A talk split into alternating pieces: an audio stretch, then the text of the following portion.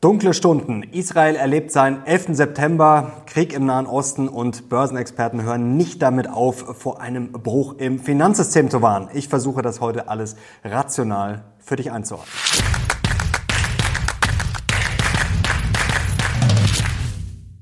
Servus Leute und herzlich willkommen in einem brandneuen Video auf meinem Kanal. Mein Name ist Mario Lochner und heute haben wir wirklich schwere Kost, aber wir müssen leider drüber sprechen. Ja, es ist der nächste Krieg, Krieg im Nahen Osten. Erst die Terrorattacken der Miliz Hamas auf Israel, jetzt die Gegenoffensive von Israel. Ja, es ist schrecklich und trotzdem müssen wir in diesen schweren Stunden drüber sprechen. Was ist da genau los? Ich werde das heute für euch kurz umreißen. Es geht nicht um Politik in erster Linie, aber ich werde es ganz kurz umreißen und dann natürlich euch erklären, was können die Folgen sein für Börse, Weltwirtschaft, Aktien, Öl und Co. Und jetzt legen wir los.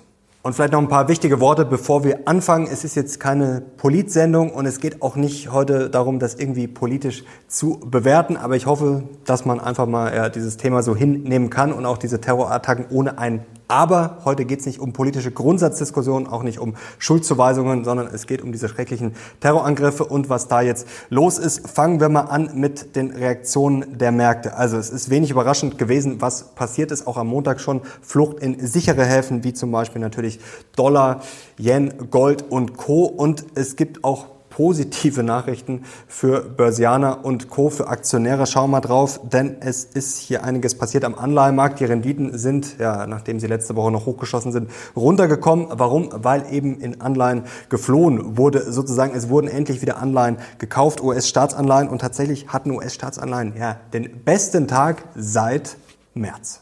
Also es wurden endlich mal wieder Anleihen gekauft. Für mich fühlt es sich auch ein bisschen komisch an, jetzt über hier Basispunkte zu sprechen, aber es hilft nun mal nichts, ist mein Job, euch da rational und ja, kühl durchzubegleiten. Um 18 Basispunkte zwischenzeitlich sind die Renditen der zehnjährigen US-Staatsanleihen gefallen. Wie gesagt, bester Tag seit März. Das ist schon mal eine Ansage und es gab noch mehr gute Nachrichten, taubenhafte Nachrichten, und zwar von der FED. Falls sich der eine oder andere vielleicht gefragt hat, warum steigen denn jetzt meine Aktien, warum sieht das denn alles gar nicht so schlecht aus? Gerade hier diese Schlagzeile von Bloomberg bringt es ganz gut auf den Punkt. Also, um es ganz kurz zu machen, ja, es gab am Montag einige Kommentare nach dem Motto von FED-Offiziellen, ja, dass man auf jeden Fall zur Erkenntnis genommen hat, was der Markt da macht, dass die Zinsen zuletzt ordentlich angezogen haben. Und es ist jetzt so ein bisschen das Narrativ, ja, dass der Markt sozusagen die Arbeit der Fed macht. Die Finanzkonditionen, das hatten wir am Samstag ja im Briefing, haben sich zuletzt verschlechtert. Also das hat die Fed auf dem Schirm und deswegen ja, ist eine Zinspause am 1. November auf jeden Fall durchaus realistisch, sehr wahrscheinlich sogar. Und das hat natürlich jetzt auch für etwas Entspannung gesorgt. Jetzt müssen wir eine ganz kurze Zusammenfassung nochmal machen. Was ist denn da jetzt eigentlich passiert? Und das ging los am Samstag, dem 7. Oktober. Viele sprechen jetzt vom 11. September für Israel. Ja, Hamas, die Terrororganisation, hat gewütet, hat Israel überfallen. Und hier seht ihr die schrecklichen Bilder. Hunderte Tote nach Angriffen auf Israel. Mittlerweile sollen schon über 1000 Opfer sein. Es wurden auch viele Menschen entführt, verschleppt. Und die Reaktion Israels ließ nicht lange auf sich warten. Benjamin Netanyahu Netanyahu, Premierminister Israels, hat am Samstag bereits verkündet, wir sind im Krieg und wir werden gewinnen. Und das Wort Krieg ist keine Übertreibung. Mittlerweile ist der Gazastreifen ja schon länger abgeriegelt. Da geht nichts mehr. Es geht auch um Elektrizität, um Wasser, um Versorgung und Co. Also es ist komplett abgeriegelt und Israel hat schon ja, mit der Gegenoffensive am Montag begonnen. Da wird massiv bombardiert und ihr seht hier 300.000 Reservisten wurden mobilisiert. 300.000, das ist so viel wie noch nie. Also daran erkennt man relativ schnell als Laie auch, ja, wie ernst die Lage ist. Hier seht ihr das Ganze nochmal im Überblick. Hier der Konflikt zwischen Israel und den Hamas. Das ist jetzt hier der Gazastreifen. Da seht ihr jetzt, wo es ja Clash, wo es Zusammenstöße gibt, wo die Grenzen verlaufen und wo eben auch schon bombardiert wurde. Hier, ja, es gehört leider dazu. Also ich hoffe, das ist jetzt okay. Wir zeigen jetzt hier natürlich keine äh, von diesen ganz schrecklichen Bildern, aber da sieht man auch schon ja, die Folgen der Bombardements. Das gehört natürlich auch zur Geschichte dazu. Und man sieht hier auch an den äh, Zahlen, können wir mal kurz einblenden, wie heftig das ist. Also wir sind jetzt schon auf einem Niveau, was wir lange nicht gesehen haben, von Opfern auf beiden Seiten.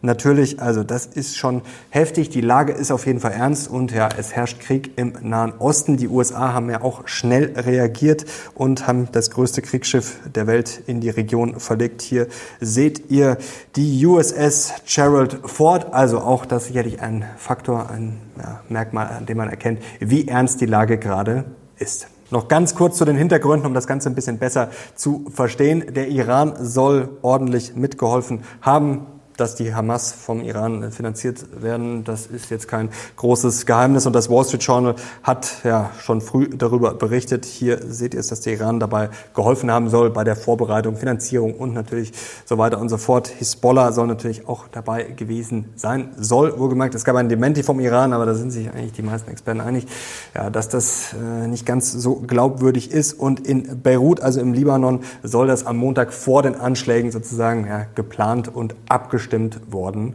sein. Bleibt noch die Frage nach dem Warum und da liegen die Hintergründe auch relativ offensichtlich auf der Hand, denn Israel hat zuletzt ja viele Bündnisse angestrebt in der arabischen Welt. Also da war man eigentlich auf einem sehr guten Weg. Hier seht ihr mal eine Schlagzeile, das war erst ja vor wenigen Wochen und Monaten, was alles diskutiert worden ist. Hier Saudi-Arabien und Israel nähern sich an und laut dem saudischen Kronprinzen Mohammed bin Salman sei man auf einem sehr guten Weg gewesen der Normalisierung der Beziehungen. Er hat gesagt, wir kommen dem jeden Tag näher. Es scheint zum ersten Mal etwas wirklich Ernsthaftes zu sein. Das hat er vor kurzem in einem Interview mit Fox News gesagt. Und für Saudi-Arabien sind natürlich die Schutzgarantien der USA auch sehr, sehr wichtig, weil man auch ja, sozusagen im Konflikt mit dem Iran ist. Saudi-Arabien und Iran, ja, die sind nicht wirklich gut aufeinander zu sprechen. Also da gab es zuletzt ja mal ja, eine historische, erste, leichte Annäherung, aber trotzdem die Schutzgarantien der USA sind für Saudi-Arabien sehr, sehr wichtig. Deswegen konnte man sich auch mit Israel annähern und da ist das Palästinenserproblem dann natürlich auch eher für Saudi-Arabien ein kleineres Problem und ja, das hat anscheinend den Feinden Israels nicht ganz so gut gefallen, dass Israel da Bündnisse anstrebt in der arabischen Welt, natürlich dem Iran, Hamas, Hezbollah und Co. Also das, um die Hintergründe etwas besser zu verstehen. Und jetzt kommen wir zum Thema politische Börsen. Und auch wenn es seltsam anmutet, wir schauen jetzt einfach mal auf die Fakten und auf die Zahlen und auf viele schreckliche Ereignisse. Das hat LPL Research nämlich untersucht seit 1941, seit Pearl Harbor. Hier seht ihr die ganzen Vorfälle aufgelistet. Natürlich ist es schwer, jetzt Pearl Harbor zu vergleichen mit dem, äh, was wir jetzt gerade erleben. Da muss man die Kirche natürlich mal im Dorf lassen. Aber trotzdem seht ihr hier, was passiert ist. Der S&P 500, also was an einem Tag dann passiert ist bei solchen Ereignissen, was der totale Drawdown war. Da sehen wir sehr unterschiedlich. Also da ging es natürlich bei Pearl Harbor zum Beispiel mal bis zu 20 Prozent runter. Aber wie gesagt, ähm, das würde ich jetzt damit nicht unbedingt vergleichen. Im Schnitt waren es dann nur 5 Prozent. Und hier seht ihr dann auch noch, wie lange es gedauert hat. Die Erholung ging dann normalerweise auch oft relativ schnell. Hier können wir uns das noch genauer anschauen, auch von LPL Research. Und da seht ihr jetzt die ganzen Vorfälle und ja, die Performance dann vom S&P 500 ein Monat danach, drei Monate, sechs Monate, zwölf Monate. Und da sehen wir, politische Börsen haben kurze Beine. Ja, das kann man so mehr oder weniger unterschreiben. Also wegen dem, was jetzt gerade im Nahen Osten passiert, jetzt das Depot komplett umzubauen, umzuwerfen oder alles zu verkaufen. Also das wäre auf jeden Fall relativ sinnlos. Da müssen wir noch auf Öl schauen, was da los ist, denn der Ölpreis ist ja zuletzt schon immer weiter nach oben galoppiert, ist jetzt natürlich nach diesen Ereignissen nochmal gestiegen. Wenig überraschend. Man spricht jetzt von einem sogenannten War Risk Premium und wir müssen das natürlich ernst nehmen, dass da jetzt ein Krieg ist, ein riesiger Konflikt und dass sich sowas natürlich immer ausweiten kann. Aber lassen wir die Kirche im Dorf Part 2, Entwarnung Part 2 beim Öl, da sind sich auch die meisten Experten einig, was wir jetzt gerade erleben. Also das wird die weltweiten Ölflüsse und Co. nicht durcheinander werfen. Das heißt jetzt nicht, dass Öl durch die Decke gehen muss, auch wenn sich da natürlich einige vielleicht immer wieder ja, an historische Ereignisse erinnert fühlen, zum Beispiel an den Einmarsch von Saddam Hussein in Kuwait am 2. August 1990 war das. Also da ist der Ölpreis danach durch die Decke gegangen. Aber zum Beispiel, wenn wir mal hier drauf schauen, 2006, der Beginn des Libanon-Kriegs, da sehen wir hier den Ölpreis und da sehen wir, der ist danach nicht durch die Decke gegangen. Also, wenn sich jetzt das nicht komplett ausweiten sollte, dann gibt es jetzt keinen akuten Grund, warum sich der Ölpreis verdoppeln sollte. Da ist natürlich dann sowas wie Makro und Co. und die ganze Weltwirtschaft unterm Strich dann und natürlich Angebot und Nachfrage sicherlich entscheidender als jetzt dieser Konflikt. Aber jetzt kommt noch das Aber. Jetzt müssen wir auf die sozusagen Fat Tail Risk schauen und ein bisschen auf die Geschichte dahinter. Erstmal die Geschichte dahinter. Also die Ölbestände sind ja weltweit niedrig. Nicht umsonst ist zuletzt natürlich der Ölpreis auch gestiegen. Liegt natürlich auch daran, dass die Saudis und die Russen ihr Angebot verknappt haben, die Produktion runtergefahren haben und in den letzten sechs Monaten kam von wem mehr Öl? Ja, vom Iran, weil Sanktionen eben nicht mehr so scharf umgesetzt wurden. Und da ist jetzt natürlich die Frage, ihr habt es vorher gesehen, ja, die USA USA haben sich schon stationiert im östlichen Mittelmeer. Das heißt natürlich noch lange nicht, dass sie eingreifen, aber ihr seht schon, da spitzt sich die Lage etwas zu und da ist jetzt natürlich die Frage, iranisches Öl, kann es da Probleme geben? Die Straße von Hormuz ist dann natürlich auch immer im Fokus, wo es Probleme geben kann und es ist natürlich auch die Frage, ob die Sanktionen wieder schärfer umgesetzt werden. Also, das ist die Geschichte dahinter und das kann natürlich den Ölpreis ja weiter nach oben treiben und jetzt sind wir natürlich bei einem Bereich, wo es schon in die Spekulation Spekulation geht. Ich habe ja gerade gesagt, Stand jetzt wird das jetzt die Weltwirtschaft nicht umhauen und auch die Ölpreise nicht durch die Decke äh, schießen. Aber die Frage ist natürlich, wie läuft die Geschichte weiter und kann das Ganze sich ausweiten und eskalieren? Und da landen wir jetzt bei einer Antwort, die wird den einen oder anderen wieder furchtbar provozieren. Ich weiß es nicht und ich würde mich jetzt auch niemals hinstellen und sagen, das kann nicht passieren. Also es ist beides unseriös. Das komplett auszuschließen ist unseriös, aber zu sagen, das wird jetzt passieren, ist auch unseriös. Da müssen wir mit Wahrscheinlichkeiten arbeiten. Man muss sowas eine gewisse Wahrscheinlichkeit zuordnen. Für mich ist sie gering, aber sie ist natürlich da. Das kann man nicht wegdiskutieren und jetzt müsst ihr alle selber entscheiden, wie groß ist für euch so eine Wahrscheinlichkeit, ein Eskalationspotenzial? Ich will das jetzt nicht alles ausführen, man kann sich ja denken, wo sowas dann theoretisch hinführen kann. Jetzt äh, steht ja die Bodenoffensive von Israel bevor. Wir haben über die 300.000 äh, Reservisten gesprochen. Die Hamas haben auch schon damit gedroht, also sind alles öffentliche Quellen, dann auch Geiseln öffentlich hinzurichten und Co. sollte Israel da zu weit gehen oder sozusagen einmarschieren. Also da ist momentan, ja, ich weiß gar nicht, wie ich sagen soll, da sind viele offene Fragen, auch zum Beispiel ob der Iran eingreift und so weiter und so fort. Israel hat auch schon gedroht, sollte es da Einmischungen geben, dass man dann auch hinsichtlich Damaskus und Beirut und Co. zurückschlagen würde. Also es ist momentan ja, schwer darüber zu reden und ich will da jetzt auch nicht zu viel spekulieren. Ich will einfach nur sagen, was theoretisch passieren kann. Ich äh, werde darauf jetzt nicht reagieren, wenn sich jetzt jemand ja, da gezwungen sieht, äh, sein Depot abzusichern. Kann man sicherlich in der aktuellen Situation machen bitte selber das entscheiden und einfach mal sich ja da Skizzen zurechtlegen, aber um das mal als Zwischenfazit so stehen zu lassen, wenn man jetzt nicht von der kompletten Eskalation sicher ausgeht, also ich werde jetzt nichts ändern und ja, es klingt blöd, aber es gehört halt ja, zum Börsenleben leider dazu. Wichtiger ist da, dass man den kompletten Markt nicht aus dem Blick verliert. Und da gab es jetzt nochmal eine Warnung von Mohamed El Arian. Der hat ja vor kurzem schon vom Zinsschock 2024 gesprochen und er hat jetzt darauf verwiesen, ja, was jetzt gerade passiert, also die steigenden Renditen bei den Staatsanleihen, da haben wir jetzt mal ein bisschen Abkühlung gesehen. Ist natürlich die Frage, wie lange das hält. Dann der starke Dollar und äh, zweitens und der äh, starke Ölpreis, also der jetzt äh, ein Jahreshoch erreicht hat, der wirklich ja, immer weiter nach oben läuft. Die drei Sachen, Ölpreis, Dollar und Renditen der Staatsanleihen, die sehr hoch sind. Er sagt, das ist eine Mischung, da ist bisher immer was kaputt gegangen. Er spricht von einem Bruch. Ja, es ist momentan auf jeden Fall richtig Druck auf dem Kessel. Und jetzt ist die Frage, ja, wie kann man da sein Portfolio vielleicht optimieren? Und für mich gehören da einfach Energieaktien ins Depot. Ich habe zum Beispiel Shell schon lange drin, aber nicht nur Shell. Jetzt muss er natürlich aufpassen, das äh, ist jetzt ganz wichtig. Erstens keine Anlageberatung, bitte selber entscheiden und jetzt auch nicht sagen, oh, jetzt muss ich mir schnell die Aktien, die jetzt gestern alle gestiegen sind, die muss ich jetzt schnell noch alle ins Depot holen, sondern einfach mal überlegen, ja, was ist vielleicht mein, bei meinem Depot grundsätzlich, äh, wenn ich so einen holistischen Ansatz habe und vielleicht auch jetzt mal an die nächsten Jahre denke, ja, was fehlt da, was kann da vielleicht auch antizyklisch sein und man muss sich natürlich eines bewusst machen, wir haben es jetzt wieder gesehen, Energie, ja, ist sicherlich ein spannender Value-Teil, gerade wenn wir natürlich jetzt von Öl und Co. sprechen und ist dann auch sicherlich für die Diversifikation ganz spannend, weil der Energiesektor dann eben mal was macht, was der Markt vielleicht nicht unbedingt macht. Also ich würde es jetzt mal so provokant formulieren, ja, wer keine Energie im Depot hat, der hat die Kontrolle über sein Leben verloren. Bei ETFs habe ich natürlich Energie sowieso im Depot, aber wenn ich jetzt Einzelaktien habe und gar keine Energieaktien. Wie gesagt, also ich würde das nicht machen und bin sehr froh, dass ich zum Beispiel Shell im Depot habe. Dann haben wir auch noch die Rüstungsaktien. Ich weiß, das ist das nächste heikle Thema. Heute haben wir natürlich nur heikle Themen.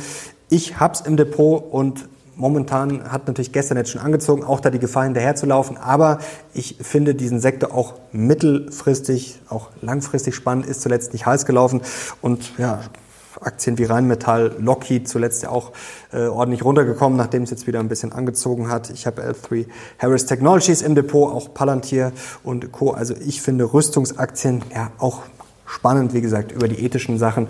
Ja, das muss jeder selber entscheiden. Und dann habe ich jetzt bei einer Aktie noch zugeschlagen, die habe ich schon lange auf der Watchlist, ich habe schon oft drüber gesprochen, und zwar Mosaik, einer der größten Düngemittelhersteller der Welt. Da habe ich jetzt zugeschlagen, hier ist sozusagen der Beweis, da habe ich Dienstag früh ja, um 8.34 Uhr habe ich zugeschlagen. Die Aktie hat jetzt auch mal wieder angezogen, die war ja, als der Ukraine-Krieg losging, richtig gehypt, dann ist sie jetzt richtig runtergekracht und jetzt gab es den Turnaround sozusagen, also ist auch am Montag ordentlich gestiegen. Warum? Warum? Ja, weil es unter anderem diese Schlagzeilen hier gab. Hier die Düngeaktien sind nach oben gesprungen, weil natürlich jetzt dieser Konflikt im Nahen Osten, der Krieg, äh, ja, da auch Ängste schürt. Da geht es zum Beispiel um den Hafen von Aschdod und der ist jetzt auch im Krisenmodus und da wird natürlich auch einiges abgewickelt und deswegen macht man sich jetzt auch wieder Sorgen um die ja, Lebensmittelversorgung weltweit. Das wird jetzt natürlich auch nicht sofort zusammenbrechen, aber ich finde die Aktie, das ist jetzt äh, vielleicht nochmal wichtig zur Einordnung generell schon länger interessant. Von der Bewertung